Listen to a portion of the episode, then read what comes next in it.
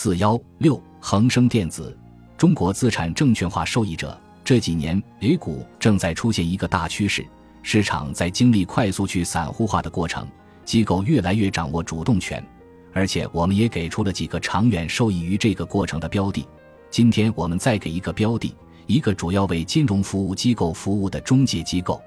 其实，中国资本市场除了处于去散户化的进程中，还处于另一个进程，那就是资产证券化。一，什么是资产证券化？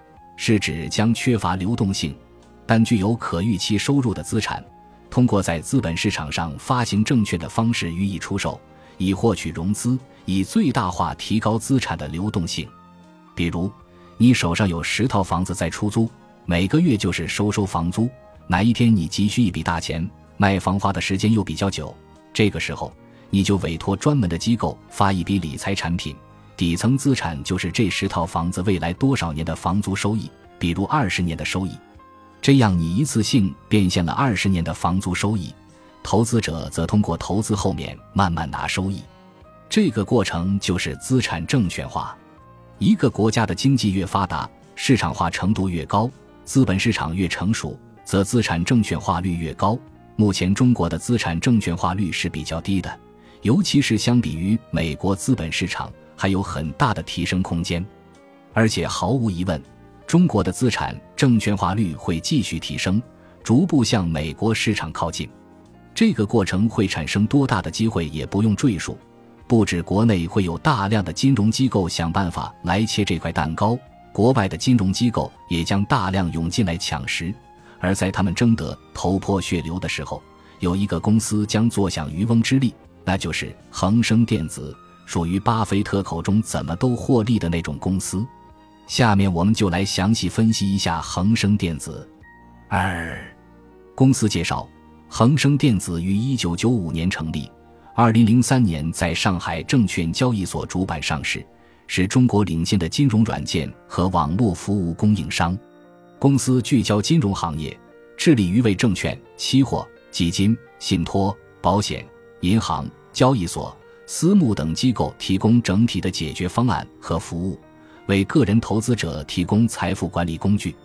简单理解，恒生电子就是专门为各种金融机构做系统软件和提供服务的。获利方式就是卖软件和收服务费，主要业务是 B 端生意。二零一八年，恒生电子又把大智慧香港子公司收购了，而大智慧大家都知道，是做股票交易软件的。借此，公司也将客户群体从 To B 业务向 T C 业务拓展。三，是不是一个好赛道？公司的行业属于金融行业，金融行业是不是好行业？相信不用我多说。自从人类有了钱币之后，金融就成为人类社会的血液。现代社会，金融更加重要，创造财富的能力是难以想象的。据统计数据显示，国内公募基金规模约十四点八万亿元。私募基金规模约十三点八二万亿元，A 股市场市值规模约六十四点六万亿元，里面聚集了大量的金融机构。金融机构有三个特征：一是普遍不差钱，尤其那些巨头，这个不用过多解释；二是金融机构在 IT 上的投入是非常巨大的。这些年由于互联网发展迅速，相比互联网机构，金融机构在一些人眼里是老古董的代表。但其实金融机构的技术实力是非常强的，仔细想想也很好理解，他们是和钱打交道的，技术投入不够的话，被人攻击了怎么办？另外，证监会甚至把信息系统建设投入指标纳入证券公司分类评价标准中。三是金融机构比较保守，所以一旦使用了某个系统，除非产品有极大的成本或者体验差别，不然是不会轻易的更换系统的。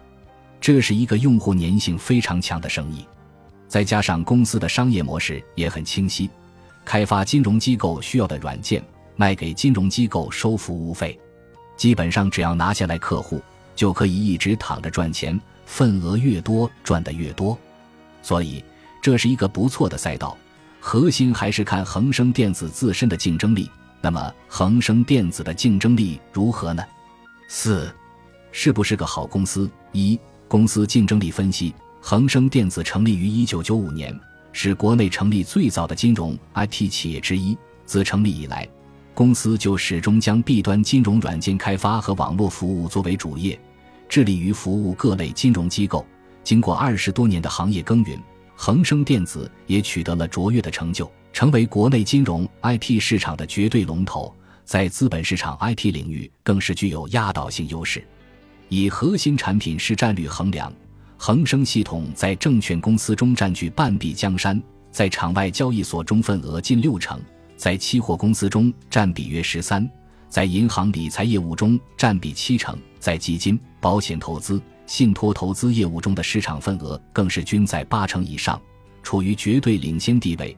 从产品的市占率来看，恒生电子是毫无疑问的行业老大，而且是一骑绝尘的那种级别。后面一个能打的都没有。二，马云也特别欣赏他。马云对恒生电子也是非常青睐。二零一四年，这江荣信以现金收购的方式受让恒生集团百分之百的股份，而这江荣信是蚂蚁金服的全资子公司，蚂蚁金服的实际控制人又是马云，也就是马云实际上控制了恒生电子。虽然蚂蚁金服入股后，恒生电子的经营保持独立。但和阿里巴巴这样的巨无霸联姻产生的协同效应，无疑是非常大的。别的不说，阿里巴巴在云计算、区块链、人工智能等方面都对恒生有所帮助，甚至恒生电子的云平台就是跟阿里云联合发布的，这又进一步提升了恒生电子在金融 IT 领域的竞争优势。三、超高的毛利率，金融科技公司行业垄断地位带来的就是恒生电子超高的毛利率。近几年毛利率逐步提升，去年更是飙到百分之九十七点一一，比贵州茅台还高。四，长期搞研发投入，对于竞争对手们来说，恒生电子就是那个让人绝望的企业。不但进入市场早，市场份额占比高，而且投资在研发上的成本也多。恒生电子的研发营收占比常年保持在百分之四十以上，公司的研发人员数量占比常年保持在百分之六十左右。而且还是逐年上升趋势。另外，值得一提的是，公司每年的研发投入全部费用化，没有一分钱资本化。要知道，行业的平均资本化率可是在百分之三十左右。恒生电子就是这么有底气。虽然行业地位非常稳固，但恒生电子有非常强的危机感，在云计算、人工智能、区块链等前沿领域都已布局数年。而且陆续有产品出来，现在更是着手建立技术、数据与业务中台，尝试从单纯的软件产品及服务输出转向中台能力输出。基本上分析到了这里，我们也不用再多说它的优秀了。恒生电子毫无疑问是优秀赛道里面的优秀选手，它就像科技股里的恒瑞医药，在自己的领域里不断深挖，靠领先优势垄断，然后躺着赚钱，不断给股东创造回报。优秀是绝对优秀的，剩下的只是价格问题了。五，是不是一个好价格？恒生电子，二零二零年二月十四日市值七百六十九亿元，TTMP 七十一倍。从绝对估值来说，肯定是比较高的，但它的估值从来就没怎么便宜过。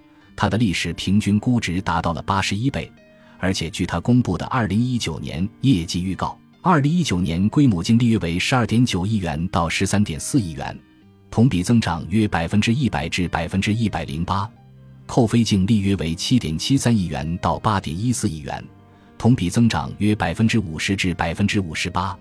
再考虑它的研发成本全部费用化，那现在的估值看起来就没有很高了。我们认为长期来看，恒生电子破一零零零亿元肯定是没什么问题的。时间拉得足够长的话，破历史新高是概率相当大的事情。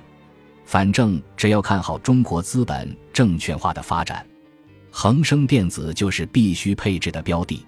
综上，我们认为恒生电子未来都值得持续的关注。